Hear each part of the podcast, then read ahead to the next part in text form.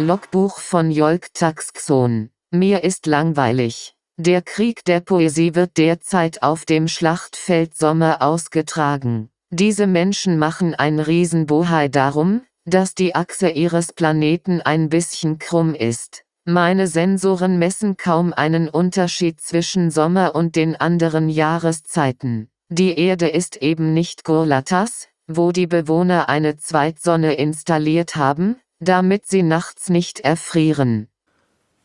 Gekugeltes Gras Der Geschmack dieses Sommers sind Erbsen gewesen sind Erbsen, die roh aus der Schote gepult und gegessen, gepult und gegessen, so schmecken wie Gras, wie Gras, gekugeltes, zuckriges Gras, das bald schon der Erste ins Haus läuft, die Seitentür Dele, die Milchküche stürmt zur glänzenden Spüle, um Wasser und Kekse zu holen und hastig zu schlingen, zu trinken, das Wasser zu trinken und weitere Schoten zu brechen, zu essen, zu schmecken, wie Gras.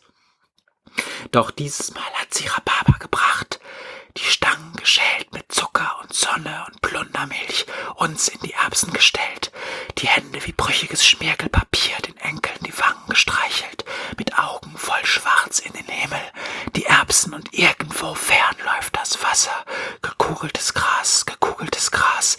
Wir blinzelten träge zur Sonne, die Bäuche gefüllt, sie hat Rhabarber mit Zucker gebracht.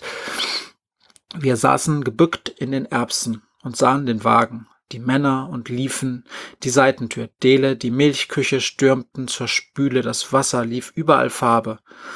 Am Boden die Hände aus Schmirgelpapier, die Augen voll schwarz, lief überall farbiges Wasser, gekugeltes Gras und niemals, und niemals Rhabarber und Zucker und Plundermilch, niemals sind Erbsen gewesen, ist Wasser gewesen.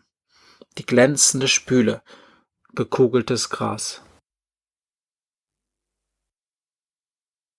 Ein Sommer hatte Ambitionen, wollte nicht nur kleiner Sommer sein, wollte über allem thronen mit Temperatur und Sonnenschein.